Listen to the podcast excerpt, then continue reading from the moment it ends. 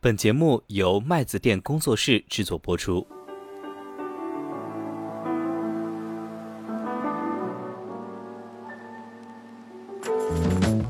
说到底，谁管钱不重要，投资收益率高低，其实有时候跟家庭和谐相比，可能也没有那么重要。爱情和投资或者买基金一样，其实都是需要经营。一个人的转变是有各种内外部的因素，以及他自己的成长各方面的维度导致的。麦子店的听友群已经开通了，欢迎大家添加微信“麦子店小二”全拼，我们也会在听友群里面跟大家积极互动，同时也可以在播客中进行点赞、留言、转发，你们的支持是我们更新的最大动力。现在我们开通了一个新的板块——麦子店信箱。如果您在播客收听过程中有什么建议、心得分享，或者提问有关于投资、基金等方面的问题，可以发送到麦子店小二 at 幺六三 .com，我们会在节目中一并回答。期待您的问题。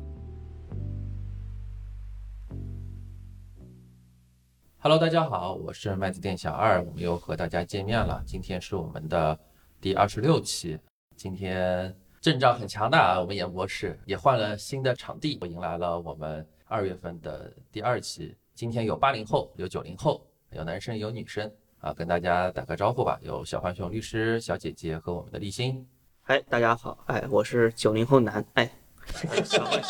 你这个打招呼你，这是捧赢是吗？而且我是小浣熊的话，其实我们还有人物跟动物的 diversify，哦可以可以可以啊非常好啊非常好我那我店小二是我是人物，哎，你 是啊个你是人动物。啊对， OK，好的。立新呢？嗯， h e l l o h e l l o h e l l o 大家好，我是立新。小姐姐呢？啊，我是大家的老朋友啦，八零后女龙。为什么今天集结了这么宏大？对我们节目来说是一个非常大的阵仗啊？为什么呢？就是是因为乔迁新喜嘛，也也也不完全是。 今天我们要聊一个人多了才能聊得出来的话题啊，没错，就是我们马上要到的情人节。哎，我们是一个财经类博客节目，我们为什么要聊情人节呢？哎，为什么呢？为什么呢？啊，情人节对你你意味着什么？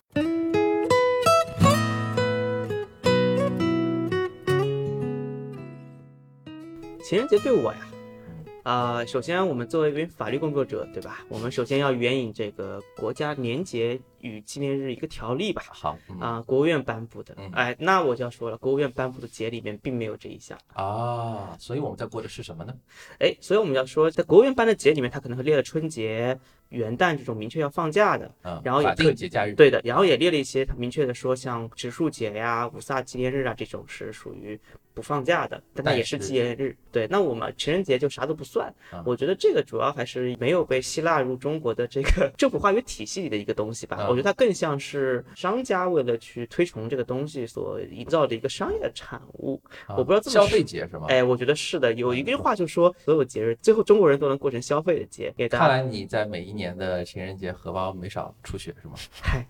而且有一年，我有一段时间，我记得有些人还会去过日本的那个情人节，就日本人是每月的十四号都有一个情人节。哇，你每个月都要过吗？，对的，比如说二幺四哦是情人节，然后三幺四是白色情人节等等。那四幺四是什么节？然后我这这我背不出来，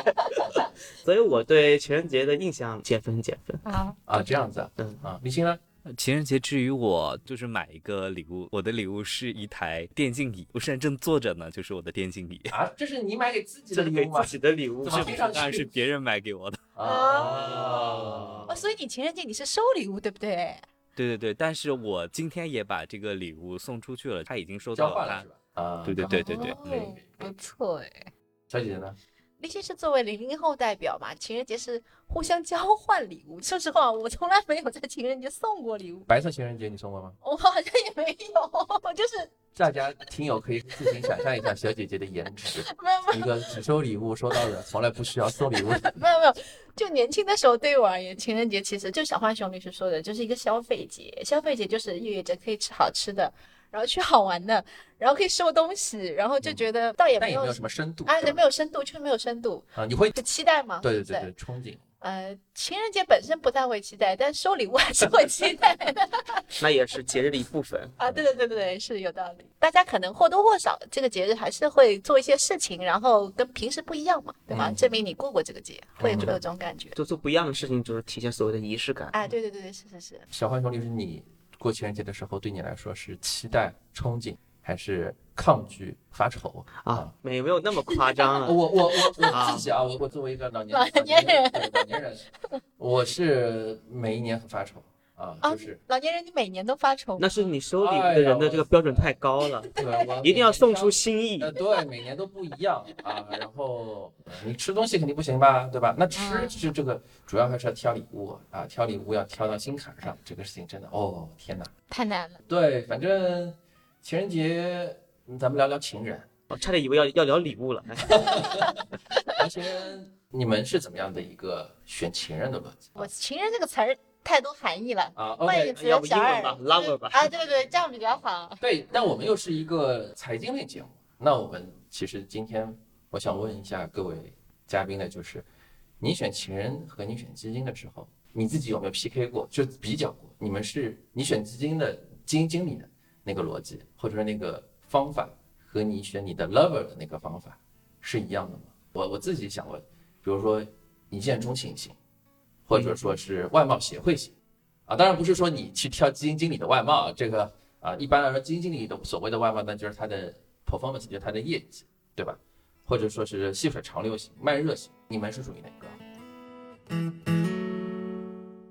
我先问你，你的 lover，这个东西很新奇啊，就从来没有人说就是选。我觉得这当中应该是有一些潜移我同意的，我觉得它背后肯定是有些逻辑的，因为跟这个性格也是有相关的嗯对对，但从来没有想过。所以我在想，是不是还有一种型啊？就是那种父母之命媒妁之言，然后就比如说我不小心可能是相亲或者娃娃亲，我想对比的是说我买了一个锁定了三年的，嗯我退也退 不掉。我就举一个例子哈，就当时那个蚂蚁要上市的时候，啊当时，有战些配基金战投基金嘛，啊，啊对，当时就是锁了三年，嗯，进去之后也不让退，后来到三年也过，好像也可以退了。听上我记得好像回报不是很好吧？一般，嗯，但是至少怎么说，三年是一个长周期，对吧？对你肯定跑赢理财是有的，就是说嗯能不能达到你之前那时候的。那时候你肯定不是那么简单的对他的那个想法，对吧？你买进去的时候三年，你的预期肯定会更高嘛，对不对？对对对，这个不愉快的基地，我们还是聊一点愉快的啊。对，我不想知道你的那个标准。不谈这些被锁的，谈自己主动去锁上自己的心上人，对吧？对嗯我的标准感觉好像，呃，首先可能业绩是优先嘛，那么我不跟你先说基金经理，我先跟你说 lover。对，我就想知啊道你们直男啊，不对，不能这么称呼你们男为生直男。啊男生第一反应，你们说真话对吧？听众都在呢，说你们心里话，我想听听你们的标准。先不说基金嘛，首先我不能代表我们嘛，对吧 那？就代表你嘛。你可以代表动物界啊， 对，动物界，动物界的选的标准嘛对，对不对？呃，又到了春暖动物花开动物们，百花齐放、春暖花开的季节。OK，好，我们这段 skip。嗯 OK 直接切入正题好啊，我跟另一半是一个校园恋爱啊。啊、哦，对，但是当时因为比较年轻嘛，哦，就是还是比较看重颜值的哦，但是他本身是一个比较温柔、善良、体贴的人，嗯所以当时也非常加分。嗯，所以我感觉好像是一个偏综合的，对，啊始于颜值，陷于才华，忠于常情。有那么点意思。啊嗯，那基金经理呢？基金经理，你现在想得到的，你现在脑海里第一个你能想到的那个基金的那个基金经理，你会挑基金经理吗？会挑。呃，稍微会挑一点啊，对，尤其是咱们呃录节目啊，跟大家也耳濡目染了不少嗯，并且工作中也会有遇到嘛。嗯，呃，我第一反应是赵毅，是不是赵毅有个基金最近又刚刚嗯对嗯开放了？是对的是的，我是在第一批时候买的，然后当时其实是很多人推荐赵毅嗯，然后我去看了一下，就他们说推荐赵毅，就是说赵毅之前的那个，他还在前四的时候，还是现在？对对，前四的时候就是他的那个指数就很好啊其实主要是始于颜值。对啊我就没有管他什么板块嗯，嗯什么我也不管他从之前四到全国嗯，我都没有管，我就直接就当时就投了一些，一开始的时候，可能就是说大家推荐，哎，都说这个姑娘漂亮，对吧？这个基金经理业绩好好尊嗯啊。对然后你试了一下，发现果然还不错，是啊吧？也是 使试了一下，试试着拿自己的投钱资投资了一下投嘛，啊资了一下，发对现这申个购投了资一下嗯体，验确实不错，哦是吗，OK，是的，是吧？然后最后就非常长情的跟随了他。对他去全国了之后，你继续跟随了。呃，这次倒也没有再加了啊。嗯，OK，这里是不是有个问题？就是你的 lover 肯定是专一的，嗯在中国法律下，嗯， 但是你的基金经理一定一般人也不会专一的投一个基金。那个我要驳斥你一下，哎，我不是说我要，当然大家都知道，我们也推扬推荐，就是说投资是分散的，但是我们同时会建议的是投资是长情的。我可以投资五个基金经理，比如说，但是我一般一年很少去换基金，啊，就是说，除非是那种赛道型指数基金，那是可能指数的行业风险暴露之类的。当然我，我自己也很少做这种投资，呃我可能就是说我认可一个长期比较业绩比较不错的基金，我跟你会比较像。啊，然后我投资了之后，我会跟他谈一个恋爱长跑说的那个不准确一点啊，所以我会跟这个基金，当然。如果按照现实的恋爱来说，我是个渣男，对吧？我同时跟五个基金经理在谈恋爱啊，但是我五个基金经理都会谈一个恋爱长跑。小姐姐呢？我觉得大家都都说的挺好的，但是实际上，我觉得就是从感性的角度上来讲，买基金跟你选是颜控吧？啊，对呀、会呀、啊你长得好看，你不觉得很重要吗？业绩好其实还是蛮重要的，就是第谁一。不喜欢帅哥呢？对，就是他也不需要很帅，就跟你买一只基金，你也不需要是呃冠军基或者亚军基，但对他吧不能丑，不能啊，是对，他负不的能。丑，就他不能一直垫底吧，那个你肯定也就长期来讲你是接受不了的。然后另外一个就是刚刚你们俩都有谈到一个，就是限于才华这一点，他除了这一个点，看到他业绩很好，他可能可能还不够，嗯，对吧？嗯你中长期就是小二刚才说了，你中长期要陪着这个基金经理，那至少他有其他的点能吸引到你，对吧？让你觉得他是靠谱的。嗯这个其实跟你选人是一样的，对吧？那个小浣熊律师说，哎，你温柔啊、善良这些品质其实都是额外的加分项嘛，对吧？所以你选一个基金经理的时候，首先他业绩必须得至这少是能门槛中中上水平，这对是吧？门槛门槛值得达到。对，其次之外，这个人啊，他的投资理念你觉得很认可，对吧？或者说这个人很靠谱，你觉得业绩是可持续性的，嗯，这些都是他的加分项。然后巴拉巴拉巴拉。其实我觉得你们虽然说我老喜欢 call 你们直男，但是实际上直男，我觉得你们应该选另外一半的时候，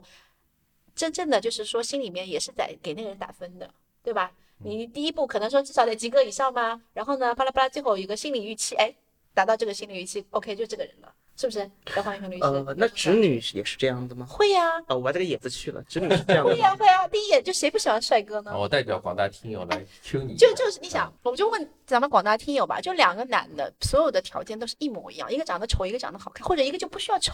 就是中等偏下，一个就是帅哥，你选哪个？对不对？像我肯定是拥抱帅哥啊，对不 对？就不用选这个东西，就感觉啊，不哎，我的 Q 是你跟你的这个 lover 一开始的 crush 还是始于颜值嘛？前提就是还是不能丑啊， 就不能丑不行。 啊，对，所以其实最后的结论就是，长相或者说业绩是个门槛，对是吧？对，没错，会不会会有点太帅，会有点不安全感？我的意思是说，一个基业金绩经理太好了，对，因为他好了，然后他过两天会呀笨丝了，会呀、会呀、会呀、所以就是为什么说他也不关心是一你个综合，他也不会给你或者说他放得没过没道理的好，就是说，就你不能、哎对不能这去个复制 to be true 那种对对对对，嗯啊是是是，对太有好了有。些的这种就太神了，就是你发现太神的，往往后面就会有问题。某某哥、某某姐都都奉为崇男尚神，神坛，对，捧上神坛的时候，你往往后面就啊，对吧？不是都是规律都这样，是我其实，在我们选题会上的时候，没有想到，啊就是说我预设了一个话题啊，但是我感觉好像大家最后确实能够把这两个说出一些勾稽关系来啊，我觉得这一点还是，呃，确实有点怎么说，超出我的呃出乎意料吧。然后接下来也想问问看大家，就是啊、你看到了你的 lover、你 crush 了之后，你们谈恋爱了，一开始谈恋爱的时候，你们是怎么管钱的？这个我先 Q 一下零零后吧，立新，你和你的这个 lover，啊、对你现在的那个另一半，你们啊现你在、们刚刚开始谈恋对爱，刚刚或开者说始，我不知道你们谈了多久啊，就是说你们谈恋爱的初期吧，热恋期的时候怎么样管？这个管钱我，我理解可能是两个方面，第一个是你们是怎么样去互相来平衡一下自己的收入，然后就是互相来平衡一下自己的支出，然后就平衡一下你们自己的投资，投资可能在收入这一块，就是说。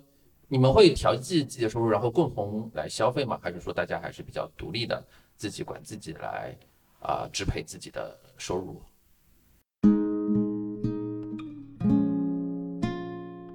我我这边可能自己管自己的钱可能会比较多一些，但是我们有一个前提，比如说这一次我们要一起出去玩儿，嗯然后呢，他可以去花费，比如说机票啊，或者是一些其他方面的一些旅程上的一些路费，然嗯后我这边花费一些关于是吃饭、住宿这一方面的一些内容，钱就是每个人就是说会没有分人，就你们不会有一个明确的一个共同账户，但是在比如说一些大额资金使用上面，你们会怎么说？有一种默契，我可以这么对说对吗嗯对对，你可以这么说，可以这么说，每个人都会分担，而不是纯白嫖 那一种。你们两个在整体的开支上面会倾向于做一个五五开，对对对，会啊做向一个五五开。当然了，我不是一定要斤斤计较的这种，或者是这次我花多一些、少一些，其实没有关系。我主要是对方有付出的那个心，或者是那种感觉，哪怕是四六开、三七开，其实对于我来说都是其无实你也所不谓是的。说一定要达成某种对，某达种成某种平衡，其实嗯不是的。可以看到他的消费能力，如果他一个月只挣一万块钱，而我一个月挣五万块钱，我当然做不到他的经济水平和我的经济的消费水平是一样的。我，但嗯是他可以在他的有限的范围内能付出，就是差不就是你多可是能同更多的是要一种双方在感情里面付出的那种态度。感觉啊，一对种对姿对态对是对吧？，嗯，，对对对。那你们这个理财什么的会也是自己独立吗？收入嗯就是工资性收入就不谈了，你们理财会自己独立这样做吗？也会吧，每个人会有自己的账户。你们平时对会交流吗？不太会？ 其实这这方只面嗯还管花是钱，不管。对对，不管对对对，嗯， OK，小花熊律师呢？作为嗯动物界的翘楚，你是怎么 样？啊、说句我不呃，说你现在啊，你现在已经稳定起来，早期，我早期其实跟立新还是比较像的，嗯，对，因为刚刚说在校园里面嘛，那本来就平时生活也各过各的，然后如果出去玩的话，基本上也是，比如说一个人订了鸡酒啊，另一个人就负责路上的开销啊等等。哎，作为九零后，你是不是应该会全部？毕竟是作为一个动物界的翘楚，你不会主动去承担起所有的开支吗？作为一只直熊，我觉得是的。我当如果一定要说我跟立新哪里不一样的话，就是在默契的基础上，我可能会很愿意去多多承担一些。在你对，在我当时能的力的范围当时内的理解里面，对嗯，本来就该男生出的呀。比如出去吃饭呢，基本上读书，因为可能更多的是零花钱嘛，所以这对这个里对面更多的和代表工性作会有欠一点。对，嗯对你刚开始工作呢？你们刚开始工作就进入稳定期了吗？没有吧呃，有的。 ？OK，那你们刚开始工作就是说刚开始工作的话，其实我觉得这个模式还是延续下来了。我们还是众所周知，你的收入很高，嗯我们俩工作都比较确定之后，我们就从松江搬到市区里住租房子住嘛。嗯，当首先时是房房租，对，啊当时他是强烈要求一定要一人一半的哦哦，啊、对这个点上，我觉得可能跟立新说的一样，嗯对，姿态还是在，但是生活中开销我能能包就都会去包。对明白。嗯，所以你这是九零后的观点，对，但我觉得跟零零后好像略有接近，有有我还点是有一些差异。哎，来来来，那个小二，你是八零后直怎么男那，是你 Q 我了？对，因为我就想听，很有意思，就是你们分别是零零、九零、八零后的男生的看法，其实可以对比一下，大家大家可以听一听嘛。来来来，嗯到你啦。这个我也不能代表所有的八零后的老年人啊，对但是我会比较喜欢在一段感情里边主动去付出，啊，我会非常乐在其中啊，就很享受这啊种，呃，对，当然，嗯，你也可以说我大手大脚或者是怎么样，但是我确实会主动承担起一些大大小小，比如吃饭，基本上不需要女生买单，嗯啊嗯嗯，哎，那我有个问题啊，小姐姐，哎，这样听上去，八零、九零、零零后的男生好像差别也没有想象中那么大，是不是说明男生自始是少年，就是 这是具有一一贯一贯的连我觉续得我性？跟我跟立先还是我呃我觉得有差异还是，有我差异听到有差异，就是零零后的立新他们呐、当然现在说的只是我们这几个嘉宾的观点哈，嗯不代表所有的零零后或者什么。就立新他们是更倾向于一种独立性的，对，他是想平等要呃追求那种双向奔赴、平等的感觉，对对，他觉得心里很踏实。然后呢，像小二那种呢，他是有这种更多的是保护欲的那种感 觉，哥罩着你，就感谢是你不跟要说我是大男子主义，没有没有，就哥罩着你，跟着哥走就好了，那种感觉，就是还是生活方式上有一点差异度的。听下来哈，明白。对对对。好，小姐姐，轮到你了。对我从年龄层次上讲，就我跟小二一样，都是老年人，对不对？你想读书的时候，其实大家都没有太多钱的，嗯坦白说。然后，呃，那时候的话，开销的话，就算是男生花，其实也花不了太多的钱。嗯，嗯然后就工作了之后呢，大家都有自己的收入。我可能是代表了那种不完全依附，不是说全部都要男生出钱，嗯我也会出一些，但是可能在嗯大的方向上，我觉得大头可能还是男生会出的多一点。我现在这边的状态，嗯 OK，但是其实我是想问你们，因为消费来说，可能是大家呃平时在情感当中会比较关注的。但是我们还是一档投资节目，对就是说你们管钱管钱这件事情上面独立吗？早期的时候啊，立新就是立新刚说了他独立了，我的话不会去干涉，我们也没有共同账户，没有但共同是账户对，但是我还经常去给他提供大量的投资建议，啊，毕竟是作为一个专业人士，对，并且我会经常的跟他 propose 你的钱给我，我来帮你管，然后我还跟他说我可以给你，你分 carry 管理被费他什拒绝 么的，了，啊他说太复杂了，啊哎 不他说还不如直接给你干，也没有，他也不会还给不如我，说我自个儿。但是我跟他说买什嗯么，他都还听的。对对结对，果去年买了大量的债基，哦哦，哦，懂了我，自己去买权益类的嘛，嗯明白。让他去买债基。嗯，那去然年后可能他收益还比你好一点，虽然好都不多咋了地。嗯，但下半年不是啊，对十，一月份的时对那其实还是比较独立的。对他，我特意看比较独立过来看我账户，说 啊，为什么你买的跟你推荐给我的完全不一样？我说我这是在分散投资，明白。 候，嗯，对，崔姐呢，因为是我们俩都是做金融的，也蛮独立的嗯。然后有时候观点差异度还挺大的，那反正就是我看谁我也的说服不了啊，谁，对对对对，良然性后我交流，良性对互动我是就吧搞我自己的小账户，他就搞他自己的小账户，就也倒没有什么啊。当然有好的投资机会，大家会互相探讨一下，就这样子，就还比较独立。就有点像我有接触过一些呃圈内的 CP 研究员、研究员或者说基金经理、研究员这种销售基金经理， 就他们会互相推票你们像什么啊？是看你因们为俩刚因为才最后什说到么？有销售和基金经理的嗯哦哼，搭配，这个还挺常见的吧？我给你十分钟，你你来输出一下吧。呃，没事没事，我们回来。啊，没有了，我其实就是说，呃，那最后一种我们先划掉，OK，因为身边学金融的嘛，学金融的时候有可能有一些校园恋爱，最后大家各自奔赴了不同的对这个对对，买卖方岗位啊，是然后呃，先不谈最终有没有修成正果吧，至少在我跟他们还是比较相熟的时候，我观察，我从一个第三方的角度观察他们的这个恋爱，可以互相退票，然后互相谈恋爱生活中的一个非常主旋律的就是互相来交流投资，但这个可能也就是金融行业从业人员的 CP 才会对对对做的事情，对，是吧？是的，这嗯个毕竟是工作内容，然后对吧？大家现在毕竟对搞钱还都是很有热情的嘛。对，我在想啊，就是大家是不是百分之我盲猜拍脑袋百分之九十以上的同学们谈恋爱阶段或者是恋爱早期阶段，应该不会有共同账户啊，或者说共同管理啊，或者共同投资这种事情上。我感觉没有，至少我身边一个都没有。就是现在或者特别说，因为刚才李欣也说了，就是现在年轻同学们就越年轻的可能越独立，对吧的，越会这个强调，因为财务自由是一切独立的基础嘛，对的。对吧？啊，所以你们是什么时候开始建立共同账户，或者说有一个共同的支出，或者说共同的资产管理的一种计划，或者说实践的？我在想，就是随着你谈恋爱谈到这个深入啊，或者说比较中后期，那准备要开始结婚了啊，要开始买房了啊，甚至你们可能组成了一个家庭了之后，那你们面对的可能就是柴米油盐的一系列的水费、电费啊，这个公共开支，可能房租，可能是房贷。首先，你们进入这个阶段了吗？立新应该没有吧？ 嗯没有没有，但我可以浅浅畅想一下，啊，你先畅想一下啊，你嗯我畅想一，下，你觉得你什么时候会进入到这个阶段？我觉得可能会在结婚后吧，因为结婚之后就是组成了一个家庭了。嗯对于这一方面，大家可能就算是共同账户的话，其余的钱也只能说我们一部分的基金会作为一些，比如说投资基金啊，或者是教育基金，或者是给子女的一些什么呃这样的一个基金，但还有一部分钱是属于自己花，就是在有共同账户的同时，也要有一定的独立性。对于我们来说，独立性可能会稍微高一些，但是毕竟是结婚了嘛，对吧？就是没办法，所以必须要有一个共同账户。听上去你好像不用买房，因为绝大部分像我这种卑微的年轻人啊，在我还年轻的时候啊，最主旋律的账户的共同使用就是买房的首付和还房贷。小浣熊呢？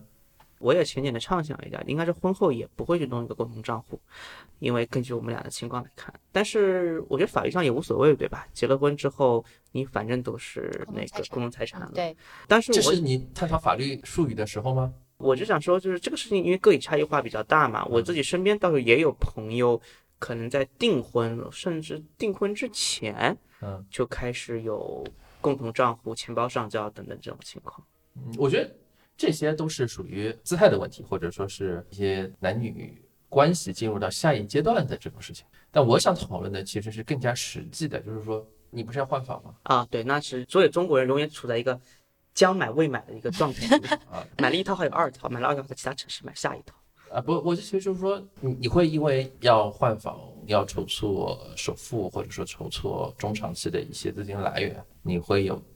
目的的、有计划的、有安排的，然后让大家把你们两个人把资金拢一拢之类的，呃，这个问题也讨论然后过一，起投资或者对你比如说，我不知道你是已经凑好首付了是吧？我听上去嗯，不是， 但是我们也没有拢一拢嘛，还是各自投各自各自的，到时候需要的时候拿放在一起嘛，啊，就是还反是正我听明白了，你大权独揽啊，你说什么他就投什么，所以账户在谁这里的其实无所谓是吧？呃，你不能这么说，你都已经用你们两个的账户来分散风险了，你投股他投债，你不就是大权独揽吗？通过自己家里的两个自然人主体来实现了一个固收加，是吗？呃，对， 我是加，我是固，呃我们是固收减，他固收我减， ？OK，啊，你就没有这个，对是吧哎对对，暂时也没有，对，不需要是吧？这个要回去再谈一谈啊，我这个对外表态，单人表态也不够准确啊。嗯，OK，好的。小姐姐呢？小姐姐什么时候拿呃到账户的这个支配权？我我觉得其实是这样子的，就是刚才那个问题啊，回归一下，就是两种方式嘛，或者说其实可能市场上有第三种方式，一种是女方有个账户，男方有个账户，我说这是结婚之后对吧？嗯，然后呢各自打理自己的账户，这是一种生活方式。第二种呢，就是所有的账户都被一个人管理，嗯，那通常这个管理者是女方，因为她觉得更有安全感，不太会女方什么都没有，然后男方去管理一个账户，这个应该可能市场上会有哈，但嗯是肯定是很小众的一种情况了。所以绝大部分人无非就是 A 和 B 的选择，对吧？嗯？然后我刚刚听下来呢，就是小浣熊律师应该可能婚后还是会以 A 的这个 A，选择为主嗯，但是 A 的这个选择为主，它只是一个投资行为，或者钱在哪个账户里，钱谁来管？嗯，对，对不对？嗯实际上在支出的时候，我觉得婚后其实是很难去分得很清楚。首先第一点，你婚后第一这个大头就是买房子，嗯通常现在这个小浣熊律师要换房，不太可能全小浣熊律师你一个人去出吧，嗯女方肯定是也会有一个大头的这样一个，包括一起还贷、一头一起出首付，就大部分现在的家庭都是共同去购房的一个过程。嗯所以说你想开销都放在一块儿了，其实这个账户在谁那里，其实很多时候只是让那个人安心一点。从本质上来讲，生活方式大家都觉得怎么样好就好了，就本质上没有什么那个，因为你想最大的开支我们都花在一块儿了，那又什么又怎么样好？嗯对不对？嗯所以说，我觉得那种有些男生可能会觉得，呃，钱包上交会让老婆觉得舒坦，那就钱包上交。我觉得我也 OK，就是也很支持这种想法。说到底，谁管钱不重要，投资收益率高低其实有时候跟家庭和谐相比，可能也没有那么重要。精致我精我就致随便说说吧，精我致是我有这种感受，反正就是，嗯就大家开心就好嘛。嗯，因为因为有时候就是日子是用来过的，吧？嗯对对对对对，就是大家都觉得开心就好了，谁管钱其实没那么重要，因为最终你们的开支还是在一起的，嗯对吧？嗯，我们说完谁管钱啊，我们来聊聊投资品。你们谈恋爱早期的时候的投资风格和现在相比，或者说对于部分嘉宾来说适用的，就是说你们单身狗的时候和谈恋爱初期的时候和快要结婚的时候，你们在投资风格上、投资标的上、投资品，然后投资组合的选取、风险分散这件事情上会有多大的区别？还是先从立新开始吧。立新现在主要投什么？我现在是畅想投资，因为、嗯对对对，月光，OK，嗯，那就是投资自己，投资自己对嗯，对，嗯买个电竞椅，啊，不是不是不是，刚刚说投资，比如说投资自己的对象算是一种投资，当然当然，那这是是当大笔然。投资好吗？对最重要的一笔了。投资的最高境界就是投资人，啊对对对，你是风投，按投资产品来说的话，我在单身狗的时候，我自己啊，其实可能更偏向于一些风险投资会高一些的。其实如果是一个人的话，我倒是、呃、一人不吃会饱很吃穿不愁，是吧？对啊对，对，就无所谓这样子。但是从谈恋爱开始，从初期到中期到后期这样的一个阶段，可能渐渐的就趋向于稳定会比较重要一些。也随着年龄的增长，也保不齐会会有各种各样的事情，对于风险的那个能力可能不是那么特别高。对于我来说，产品的类型可能会更加谨慎一些吧，会偏向于这样子会比较多一些。小浣熊呢？呃，我自己倒是感觉就是，嗯，可能真的说产品跟以前没什么变化吧，以前投就是呃，你以前单身狗的时候不会投一些高风险的产品吗？但是我觉得倒过来想，其实倒是会的，就是我以前可能会更加觉得呃瞎自己琢天磨之呀骄子，哎，对吧？？啊，就是尤其我 特别看了一些金融神话，那倒没有。觉得自己是下一个索罗斯，我以前是会直接自己操盘买股票的，我现嗯在几乎不太买股票了。以前我经常瞎琢磨的时候，尤其大学的时候，那每年看着比特币上上下下嘛，我也买点 ETH 啊什么嗯的，那时候管的也正好不你是。现在不是还有呃，所没有，去年之后就没有了， OK 就对。因为去年大跌，是吧？啊，看来年轻人炒币还是一个非常普遍的现象。嗯啊对呀、对，再早的时候，我真的一七一八年那时候之前还能做 ICO 呢，嗯还能炒那个呢。啊，你做过吗？ 呃，没有做过，那个时候 OK 就是一八年，应该就是一八年你下半年就。啊，但是我觉得你涉足币圈已经是一个非常对从啊从你现在的这个风险偏好来说，应该已经是一个非常高风险的。所以的现在投像资来说 NFT 就没有太关心了，感觉心态就是随着年龄啊，随着人的成熟还是会有变化，对对，嗯就没有太去理那些东西了。嗯，嗯，那你现在我能冒昧问一下你现在投资组合吗？呃，百分之七算上房子算上房子，啊？这好难算啊。这个事情是这样，因为不能只算金融资产，因为我一直是观点就是，中国家庭啊，所有中国的家庭，房产一定是一个金融资产，那好像房产占了大头，嗯，大部分人房产大部分对，然后啊剩下的里面，房产可能过了五十、六十，我觉得，嗯然后剩下的里面，我可能七八十都在基金里面，嗯没有银行理财，我不买银行理财，就是现金是吗？或者说备用金、备付金，或者说就是类似的这种叫做就余额宝吧，现金类，现金类，就是留一点钱在手现金产上，品然后类其他对对的对全部都在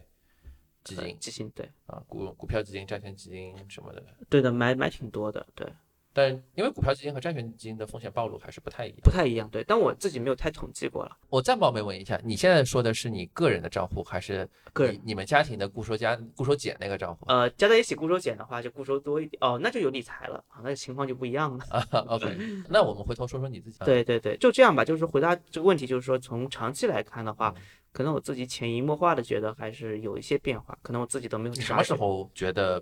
不去不在币圈了，从币圈出来？倒不是，我觉得股票吧跟币圈都有一点，就是可能别人还会说啊，说是这个康波啊，然后说这是一个今年是嗯对我个挺机好会啊，奇这个事儿。机会啊手，每可个能人也就年两纪三年吧。我也每我每也个人不是我我的点在于就是说是是什么样的一个契机对吧？对触动了你从这个事情是亏太多了，还是说是赚太多了，对吧？金盆洗手不干了，或者说是比如说正好有一件事件，然后用用钱你从那个出来了以后就不再回去了。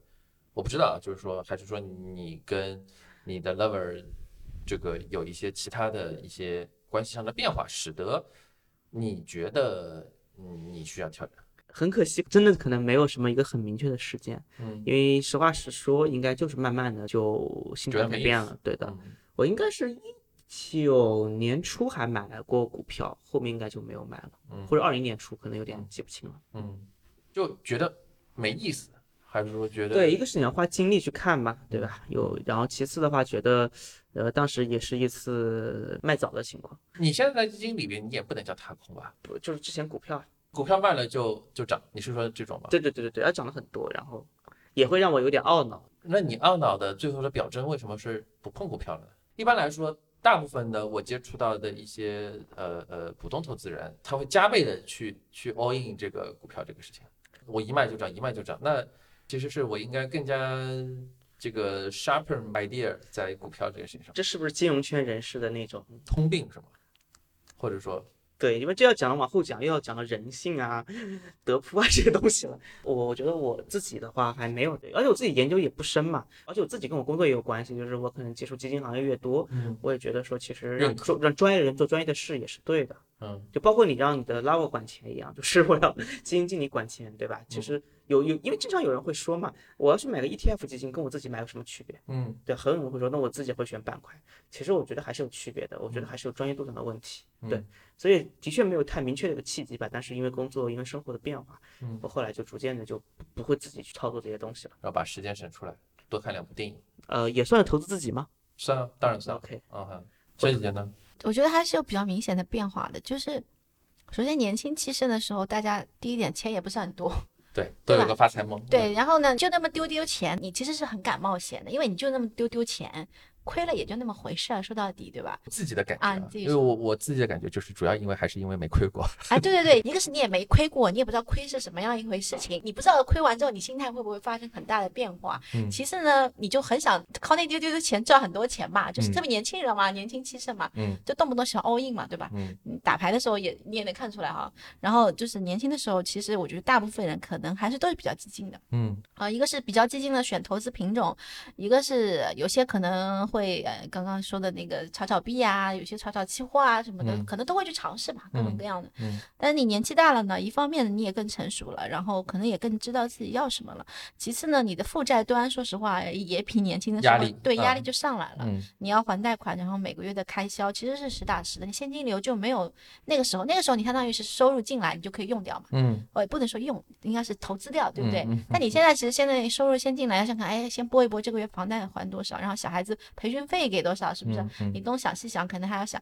所以你的这个投资收益，你对它的稳定性的要求肯定就是会提高的。嗯这逐步对稳定性要求提高，所以就是慢慢的之后，整个的组合流动性跟稳定性的两个维度，其实应该都是比我们早期的时候都是限制会更加大的。所以你也是慢慢慢慢慢慢，对的，呃，然后你的投资理念也在变嘛，比如说你一开始没亏过，你就胆子很大嘛，嗯就就是无知者无畏嘛，很正常。但是，一旦你亏过之后，你的心态就不好了，就很很正常。就是没有一五年嘛，最早的那时候，就是年轻人刚毕业的时候，可能还因为没钱。那时候还会加杠杆去买股票，对吧？牛市来了，哎呀，暴富了，这不工作每什么天都呀？涨三个点，对，工作傻子，工作傻子没心思上班，还不如加杠杆弄点股票，或者人均是股神， 对人均股神，但是那一波打爆掉之后，发现哎算了，还是做个那个搬嗯认砖，清自己对，认清自己还是搬砖吧，就是嗯是吧？那你再给他一这样子的一个行情，他肯定不会再加杠 杆，然后有新的一波韭菜对就出来了，是就是也是被不断教育的 吧？嗯所以我感觉就是一个人的转变是有各种内外部的因素以及他自己的成长啊，反正各方面的维度导致的，嗯然后还是肯定会有变化。我自己其实还蛮典型的，就是我在单身狗期间，浪得很，啊，你可以这么说，啊，可以嗯就这嗯么投资上肯定浪得很嘛，对吧啊？，对对对，因为当时有做美股嘛，然后美股当时就开始做衍生品嘛，哦嗯哟，所以嘛，你就是我说的那种会搞杠杆的人嘛。对对对对对啊，当时觉得自己很很厉害啊，然后觉得自己这个又是科班出身，然后又这个熟读各大经书是吧？投资宝典啊，然后身边的同学朋友，然后也经常交流啊，对对然后对大家就是在那个圈子里，大家都跃跃欲试、摩拳擦掌 那种。工作第一年真的见到了身边有人通过投资财富自由的那老司机吗？还是就是年轻人啊？啊，这个这个人小姐姐认识啊。哦哦哦，啊嗯，对，好，反正就不是表，此处不表。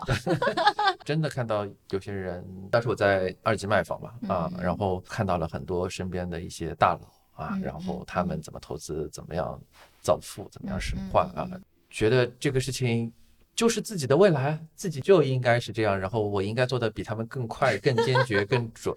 就去买了一些投资，但是后来发现实际上并不是这么回事情明啊白。对对对，我有一个非常著名的亏损的案例，就是我妈给了我十万块钱，意思是让我练练手投资啊，因为那哎你妈跟那个王思聪的爸挺像的，人家给的是一个小目标，我妈就给了我十万块钱，能一不 是样吗？啊也也练练手吗？ 体体体会一下人生。好像还不止一 个，十个，得三四个。啊，啊第二天就转到我的美股账户去了啊你你都挺麻利呃的。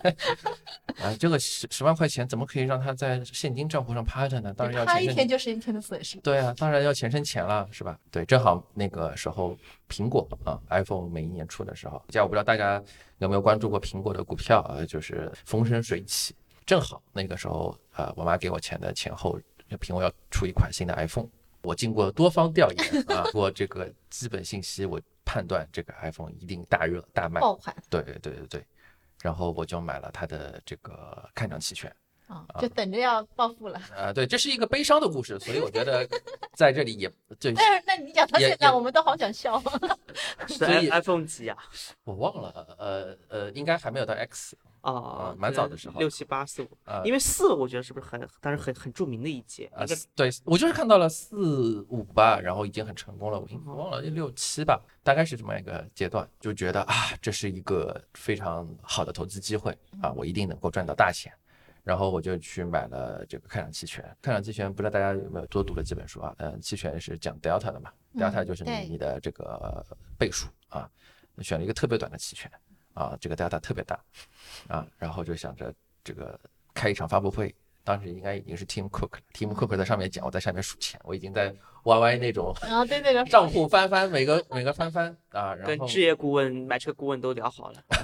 那那不至于，反正就是说，当时已经畅想了这个美好的前景。就发布会的前两天，提前已经这个 all set 啊，已经埋伏进去了，然后买了一个还是深度价外期权。呃，我去健身，嗯，我去健身房，然后那一次正好是发布会前的有一个事件，iCloud 的这个被破解的疑似破解的本，我不知道你们有没有印象啊？这个事情其实在苹果的历史长河里边，其实都翻不起水花，但是这件事情对我来说简直印象难以磨灭。那天美美股是中国的半夜开盘嘛，然后我那天晚上大概反正也够加班到挺晚的，然后去健身房，趁着健身房最后还开那么一个小时去撸个铁。我拿着手机进去撸铁，我当中看了一下，看到一则新闻说这个啥啥啥明星的苹果的账户疑似被破解，爆了很多照片，然后苹果股价就蹭蹭蹭蹭蹭往下跌，其实也没有跌很多，跌了百分之一点几，百分之二吧。我是深度价格期权，对，嗯所以我的深度价格期权直接就被打到 margin call 了。嗯嗯嗯啊哦嗯嗯，超快，对，其实也就是撸二十下铁的时间，哎十几呦分钟吧。等我撸完铁，因为我当时在想，我要冷静，我要这个加仓，不不不，那个我补我要仓我要补我仓补仓可以补仓，但是我已经没有钱，因为我妈就给了我十万块啊，钱。你十万全部买进去了对，因为这不我全部是美股账户嘛，美股账户就是你你是算那个质押率的嘛，呃， ，OK，这衍生品是算质押率的，就它的平仓线什么的，我要让市场发展一下，这个事情我不能轻举妄动，不能这个见风，就是等我再跑跑了半个小时步吧，健身房关门，大概十点十一点的时候，啊，我就只剩下百分之十的钱了。啊哦天哪，对对对对，当时再想一想平衡，但最后这个苹果确实大卖了，苹果的股价确实涨了，嗯啊，但是中间这波动扛不住，对对对对，很难扛不住。那件事情其实对我的怎么说呢，这个印象非常深刻啊。嗯在那件事情之后，我觉得确实很多的时候，造富的神话或者说短期的神话啊，其实它只是概率学上的意义上的存在，所以自己后来其实很多时候又试过几次吧，对啊，你啊这个听就了等我我都想再试一次。对你只要终倍数小终一于把 点，那终于把那十万块钱给给用完了，渣都不剩了啊差都不是，啊！然后那个时候收入也很低嘛，谈恋爱也很烧钱嘛。就我妈这个钱，一方面是让 我结果你呃把谈恋爱的钱给烧完对，就是呃，谈但你恋妈爱是投资你的，让你啊明白人生的 对，嗯希望我妈妈，哎、我对，希望我妈妈听到这一期节目之后，对我妈妈也是我的现在这个，你妈知道，那十万块钱去哪儿了吗？她不知道，那现当然没有在才知，道了，听了这期节目听了一就知期道嗯节目之后，对对对，希望她能够原谅我，对对对，这个年少不更事吧的一个错误的风险的投资的这个案例，听完这期节目，他肯定在想，早知道那时候就给一万了，一万也能买个教训。对，一万也能买个教训。所以。通过长期的啊，正确的、稳健的投资啊，当然现在赚赚钱肯定又赚回来嗯了啊。当然主要还是靠搬砖把这个钱给对赚回来了，融资性收入。对对对，所以在现在来看历史长河，所以我其实有的时候我们听友群有些嗯跟听友有些会私聊啊，这个呃大家互通一下有无什么的啊，有些。听友就会跟我们说，哎，听我们的节目，为什么会听我们节目？就一开始自己投资的时候啊，然后会觉得，哎呀，什么八年一万倍啊之类的，啊，多少多少多少呃这个回报，然后等到真正的看清了市场，或者说在市场里边摸爬滚打了一段时间了，才会发现，就是可能年化百分之二十啊，是一个比较好，都不能说这个合理吧，应该已经算是一个非常优秀的，对于一个个人来说的投资回报了，对，才会来关注我们的节目。所以，我们整体上来讲也是出于一个这样的考虑吧，结合我自己的人生的一些挫败的经验啊，然后来来讲讲这个话题。然后最后其实我们这个结尾吧，小小的 ending 一下。我们刚才其实提到了很多啊，就是说你的择偶标准和选基标准，你的这个管钱的账户和投资，你们觉得这更广义的投资和爱情有什么共同点，或者说差异点？先说共同点，上价值观了是吧？ 嗯，我们小小的上一下价值观，这不就你擅长的吗？来，我觉得还是有很多共性的嘛。没关系， 我们随便聊，随便聊。今天啊都其实更多的是怎么样的一个人。我就说性格决定成败嘛，性格决定命运嘛。嗯其实很多事情都已经写在你的那个， 我想说茨威格那句名言， 在命运所有的价格都已经馈赠好了价格。对，嗯你适合明年去报奇葩说，嗯都我觉得你可以有这个机会。都奇葩说不是有一个著名的那个詹律师嘛？啊，詹青云，对啊，对啊，对啊，律师特别适合上奇葩说。我我我其实就想说这一点，之前庞动宇不动是不是也是做啊法律对的？对对我对也有对点对对，对嗯有对点有点远了。说明像你们这种职业就特别适合在一个呃内容导向节目中最后上一下价值，对不对？对啊然后引用一下名人名言。OK，我们对扯远了。引啊引用一些似是而非，可能关系也不大的名人一言，嗯但是在一段话讲完之后，大家觉得哦，好像说了一些。我的确有不少朋友就是把那个詹青云就奉为偶像的，嗯嗯，OK 的确也有。嗯，我们回到爱回到情话和话投资题，对爱情和投资的共同点，一个是个性，还有吗？刚才主要听小二讲的案例嘛，爱情没有神话，投资也没有。我觉得就是失败的爱情和失败的投资会让我们变得更好，对吧？这一点呢，对，爱情这个东西啊，就是它本身跟投资一样，是没有一一个人或者是没有一个产品，它是一个完美的，对吧？嗯，你这个人相处久了，他也有缺陷，然后一个产品不可能说是持久给你一个好收益，然后回撤又很小，波动又很低，对不对？如果真有这种产品，咱们都不用坐在这儿录节目了， 对吧？对，嗯，然后所以说，我觉得可能两者之间还是有共通点的，就是一个你必须得要了解你自己，以及了解你面对的这个人、这个投资产品，你要知道自己看重的是什么，最在乎的是什么，就跟人跟人相处一样的，你看中了这个优点，它势必有缺点，那个缺点你是可以忍的，对吧？嗯比如说你你需要一个高收益产品，OK，那你的波动你也得要扛，对吧？嗯假设你是买了一个，它就是一个目标低收益的产品，你就是想说我要有走低波的嗯高伽马的那种产品，那它。股市好的时候你也别抱怨嘛，对嗯吧？你这也就别眼是红哎，嗯你也别眼红，别跳出来说哎呀，我这个怎么怎么。我觉得还是从自身出发。然后另外一个呢，我觉得就是两者之间有一个共通性，其实就是人和人之间是要磨合的嘛。嗯你跟投资之间也是一个就是磨合并且陪伴的一个过程。为什么要这么说啊？首先，你刚刚也说到的，要了解自己。另外就是说，你投资的过程中，你肯定也不会说是一帆风顺的，就是不是说你买了这个基金之后你就不动了，嗯，对吧？嗯，就你肯定是要中间不断的随着市场的变化，你可能这个基金经理会不会离职啊，或者说有出特殊情况，你也要是不断去跟踪的。它其实也是一个细水长流的过程。嗯，在这个过程中，你才能最终的就是说，呃，收获到自己想要的那种结果。哎，成年人之间的这个关系是一样的啊、需要你想好了是要什么，你也要付出，也不是说这么好好的这个收益就降到你头上来了。嗯你也要付出努力，也要去磨合，然后最终我觉得才会有一个比较好的一个结果。嗯所以我是不是可以总结一下，就是爱情和投资或者买基金一样，其实都是需要经营。的，对对对对对，小二，我觉得这个点还是蛮扣我们大家想表达的意思。我觉得小花卷律师应该也是表达，其实也有点类似哈。嗯， 就陪伴是长情的告白，做对时间的对朋友， OK，嗯，你真的 但是没有你总结的好。哎，哎，你这个特别好，我们都对觉得你最 好。那立新呢？啊，我觉得对于我来说，其实爱情和投资是有一定的共性的。比如说，我身边的有一些人，现在可能经历了一些即将要分手的这样一个征兆嘛，他认为在爱情当中，他只能找到那，就是爱情很完美，然后他不可能会分手，或者是不可能会这样子，他就受到遍体鳞伤。但就像投资有些人来说，比如说亏了很多很多钱，但是他可能就会彻底离开这个市场，或者是不再投资，因为他害怕会失去更多嘛。但其实我觉得，对于观念来说，适合自己才是最重要的。无论怎么说，不管你现在是分手或者是投资失败，但适合自己才是最重要的一个点。其次，还有一个观点就是，比如说现在可能在零零后，然后很多家长都已经开始要相亲了，或者是什么的，老一辈人就会觉得你现在必须要大家一样，哦对吧对对啊跟大家一样，在这个年龄段你就应该要结婚生子了，或者是要什么什么事情。其实这样做是不是有一种跟风的表现？其实我觉得，无论是在投资，比如说大家都在说这一段这一段时期它会有一个涨幅，或者是有个下跌，然后你去跟风了，但其实觉得还是要。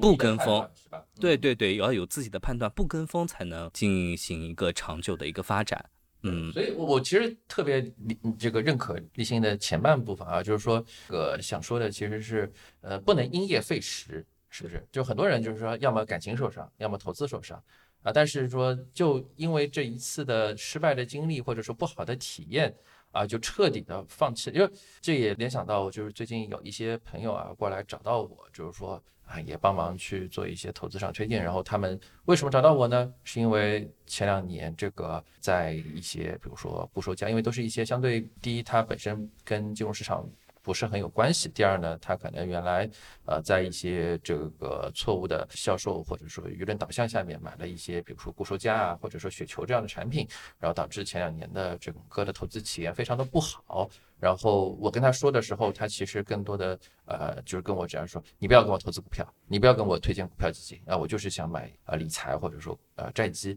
我觉得这个事情，第一就是说。你买理财和债基没有问题，当然这个是基于你本身的风险偏好，但是这绝对不应该是，这跟我买苹果的衍生品，然后什么撸一下铁亏掉百分之九十，这个完全不是一个概念。通过这个自己，比如说切身的一些认识和体会，包括很长期的一些经历，我认为，嗯、股票基金有它的长期收益的合理性，这是一个不是那么 risky，就相对于来说它有波动。但是整体上来讲，它是正面一个投资方向，就不能说因为自己可能之前因为各种各样的原因吧，然后有一些不好的资金，然后现在就一下子缩到乌龟壳里啊，这跟爱情也很像，对吧？你可能不是之前说过有一句名言吗？最好的这个解决情伤的方法就是开展一个新，开始新一段的恋情，是不嗯是？是还是要对生活有信心嘛，对不对？对嗯对对，对投资有信心，对对对，生活对有投信资心。也是，嗯，嗯 OK，好，呃，谢谢大家。那我们今天这一期就先录制到这里吧。那也代表我们整个节目组哦向各位听友祝愿大家这个节日快乐生日快乐啊，节日快乐，愿天下有情人终成眷属，是吧？嗯对对对对对，是 前生注定，我错过你。好的，好，那今天先这样，好，跟大家说再见吧，拜拜。拜拜。拜拜。每次走过这间咖啡屋，忍不住慢下了脚步。你我初次相识在这里，揭开了相